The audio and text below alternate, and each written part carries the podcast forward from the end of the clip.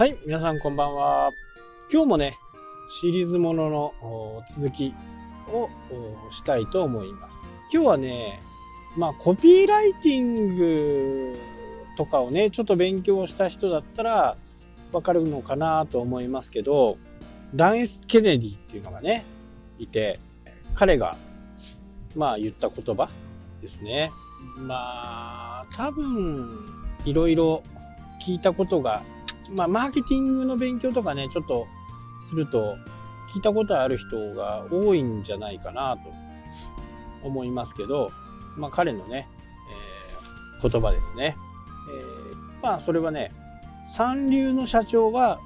売り上げをね、上げる。一流の社長は顧客を買うと。まあ、こういうようなことを言っているんですね。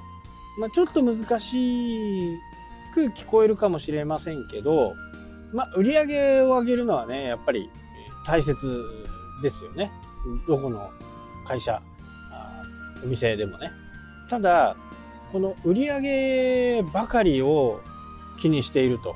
いうふうな社長はいずれね、いなくなると。どうしても、こう、最終的にはね、顧客がいなくなり、枯渇してしまうということですね。でも、一流の社長は顧客を買うと。まあ、どういったことかっていうと、簡単に言ってしまうと、まあ、顧客名簿とかね、顧客にお金を使うということですね。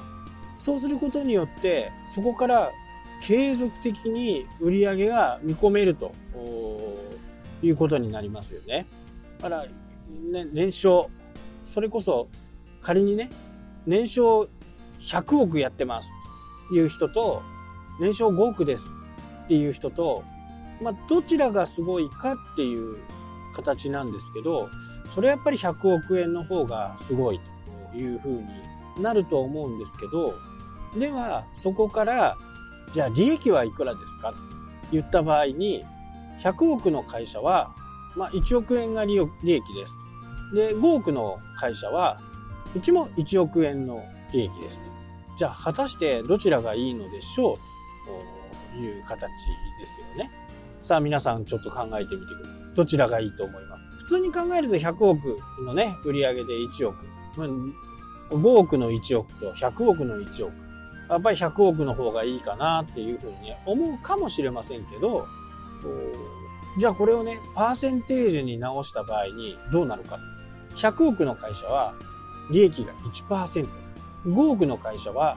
利益が20%なんですね。なので、同じ1億円でもこれだけの差があるということになるので、この売上だけを求めていくと、まあこういったことにもなりかねないと。いうふうなことがわかると思います。なので、売上売上っていうのはね、まあ大切ではあるんですけど、ただ、他にもね、お金をかけていかなきゃならないことが多くあるんじゃないのかなと、ダン・エス・ケネディは言ってるわけなんですね。まあ彼はね、僕も本当いろんな本を、彼の、もうすごい本出してるんですよ。まあダイレクト出版のことについて多分マーケティングとかね、えー、キャッチコピーとか、そういったものに興味がある方は、このダイレクト、ダイレクト出版をね、わかると思うんですけど、まあ、ここで言わんとしてるのは、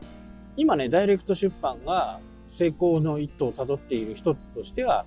このね、えー、顧客を作っていく。顧客を、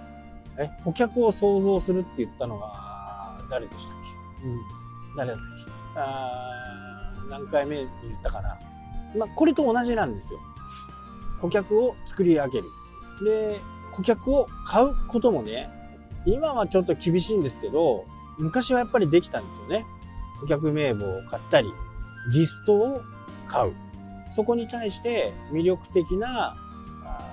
ダイレクトメールを送る。そして顧客を育てていく。まあ、ダイレクト出版を知ってる方だったら、一度はね、あの、購入したことがあるかなと思うんですよね。今だと、この本をね、1円で売りますと。500円で売りますとかね。結構やるんですよ。で、本当にアメリカのね、え手法、まあ気に入らなかったら返金します。まあこういったものもね、結構やるんですよね。で、まあダイレクト出版さんの YouTube なんかを見ててもそうなんですけど、上がった利益はね、そういった顧客リストを買ったり、顧客を育てるためにお金を払って顧客を集めていく。だから利益はね、ほとんど新規のお客さんのために投資をしている。で、このサイクルがうまくいくと、こう、雪だるま式にね、増えていくとですね。ただまあ基本がしっかりしてないと、これはね、成功するかしないかっていうのはまた別の問題になりますけど、まあ魅力的なオファーを出すっていう、まあこういったマーケティングをずっとやられているですね。だから、まあ本当にダン・エス・ケネディが言っている、その売り上げをどうやって次の顧客につなげることができるか、投資をできるかということです。まあ最近はあまり僕も言ってないですけど、ただ基本的に思ってるのは、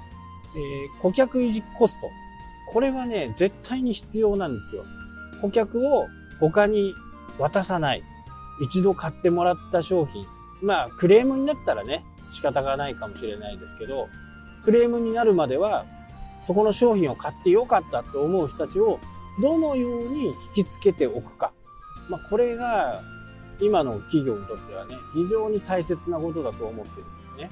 まあ、例えば皆さんの商売で考えてみると、まあ、5000円の商品、サービスなりを行ってもらった。まあ、原価率はね、いろいろあるとは思うんで、何とも言えないんですけど、まあ5%、ね、えー、5%でも、そのお客さんに次来てもらうために、それを取っておく。やっぱり中小企業だとね、そうやってこ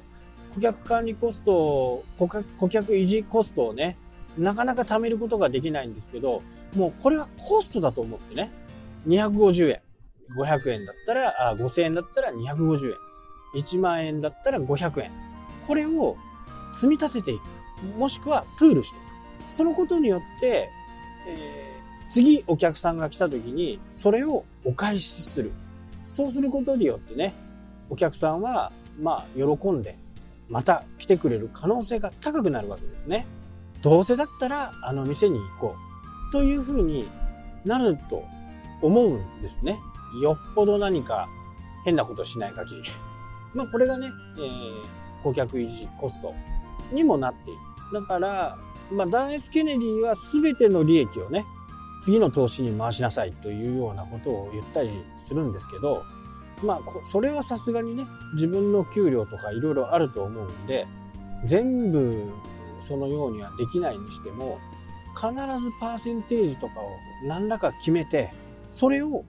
貯めとくるようなシステムを構築していくのが、まあ私はいいのかなと。